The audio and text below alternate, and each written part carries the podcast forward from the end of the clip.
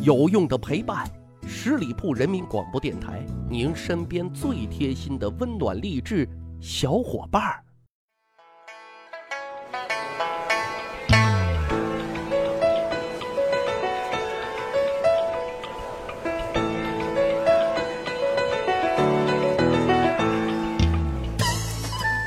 十里铺人民广播电台，趣吧历史，增长见识，密史趣谈。我是大汉。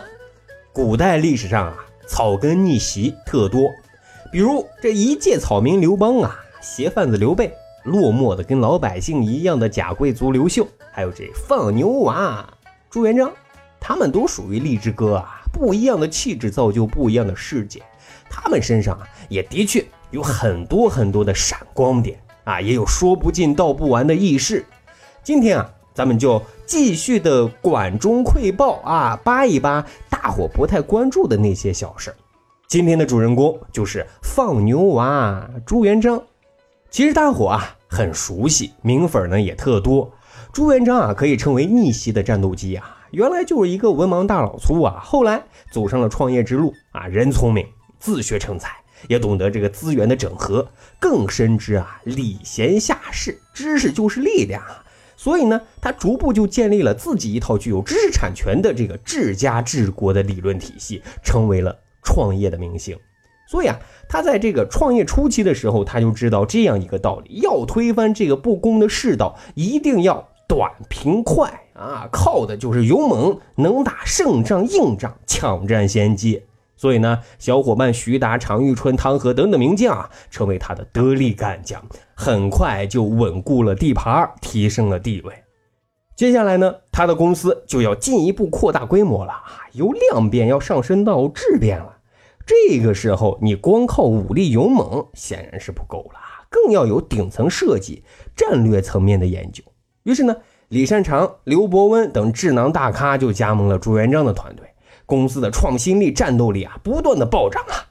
在这个期间啊，马大脚给朱元璋就生下了儿子朱标，这呢可是一件大事事关千秋万代的大事啊！朱元璋为儿子的成长教育也很上心，经过慎重考虑，他做了两件事一个呢就是挑选了一个最厉害的武将当朱标的老师，让他学武啊！这老师呢。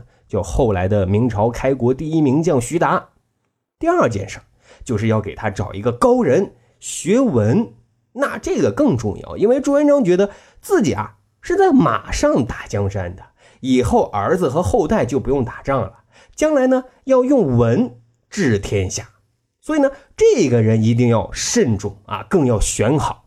最终这个人选锁定在了一代鸿儒宋濂的身上。当时的宋濂虽然已经名满天下，但是呢，他看到了天下大乱啊，并不想出仕为官的。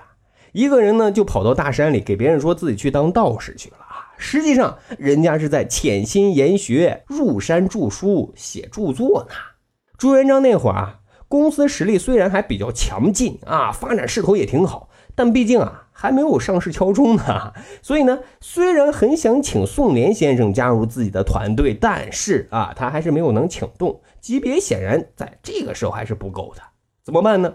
大计不能变呀，孩子的教育不能耽误呀，他的江山还要千秋万代呢，请不来。好，那咱把儿子啊送过去。于是呢，朱元璋啊就亲自带着儿子朱标前去拜访宋濂先生了。而且见面之后啊，就让朱标赶紧给宋濂磕头行拜师礼。那宋濂一看，这大 boss 亲自来了啊！更难能可贵的是，没有官架子，也没有以权压人，还让他儿子给自己行大礼。看来这是真心拜师来的。可是人家宋濂啊，治学特别严谨，心里想着：你这宝贝儿子搁我这儿，要是调皮捣蛋，我是轻不得也重不得呀。这可如何是好呢？于是呢，宋濂啊就巧妙地试探了朱元璋，说：“你儿子调皮不听话，如果拜我为师，我能给他拧拧螺丝、紧紧皮吗？” 这么一问啊，宋濂就知道朱元璋的诚意到底有多少了。朱元璋什么人？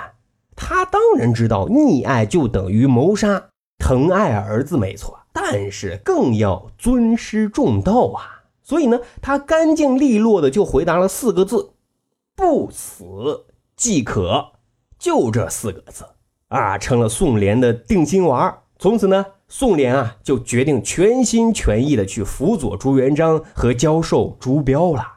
也是这四个字啊，让朱元璋带儿子求学啊，成为了一段佳话。后来啊，宋濂的确是十分用心在给朱标传道授业解惑啊，因为宋濂从小就受过苦，自己呢也经历过乱世，他知道盛世的繁荣，乱世的破败，战乱啊，只能给老百姓的生活更加的苦不堪言。所以啊，可以说。他是把毕生的精力、才学以及施政的理念啊，都传授给了朱标的，希望朱标能够成为一个仁厚的继承者。啊，的确，这个性格使然和所接受的这个教育，让朱标啊很仁义道德，跟朱元璋的行事风格那绝对是截然不同的。要不是这个英年早逝啊，真不知道这个历史会是一个什么样的走向。不过后来啊。在朱元璋的眼里，朱标的性格不是仁慈，而是儒弱，儒儒雅的儒，弱懦弱的弱啊！当然这是后话了。在这里啊，咱多说两句。宋濂有评价说啊，宋濂是那个时代啊少有的纯粹的人，他一直坚持着自己的信仰，纵使朝中啊再怎么暗流涌动，他也是抽身事外，不闻不问。在他的眼里啊。学问修身比阴谋权术更要有趣的多。他懂得保持距离，小心翼翼地去呵护自己的洁白的羽翼，号令群臣，确实挺威风。但是遨游在书海才是他想要的。更难得的是什么？他是这么想的，也是这么做的。但是啊，身处泥潭，想要洁身自好，也着实困难啊。后来呢，宋濂就是因为儿子啊被牵扯进了胡惟庸案啊，遭受了飞来横祸，他的两个儿子呢都被处死了，连宋濂本人也都差点被逮捕入狱，一命呜呼了。多亏重情义的太子朱标和马皇后苦苦的恳求，朱元璋这才放下了他手中的屠刀啊。宋濂算是躲过一劫，但是这一遭遇啊，也让他心力憔悴呀。第二年就在夔州，永远的。闭上了眼睛。不过啊，朱元璋放下身份带儿子去拜师啊，又将儿子呢交给宋濂去管教，不死即可，换来的那是大明的开国文臣，也培养了一个优秀且仁厚的太子。好，十里铺人民广播电台，长见识，长谈资，密室趣谈，这就是咱今天的节目。咱还有一个趣吧历史的小分队，如果您对历史边角料很感兴趣，欢迎大家关注十里铺人民广播电台的公众微信账号，然后呢回复数字一就可以添加大汉本人的个人微信。经过简单审核之后啊，大汉就会邀请大家进入这个小分队当中，咱可以谈天谈地聊历史段子。本期节目就是这样，感谢大伙的收听，下期再会。本期节目由十里铺人民广播电台制作播出。了解更多的资讯，请关注十里铺人民广播电台的公众微信和新浪、腾讯的官方微博。感谢收听，我们明天再见。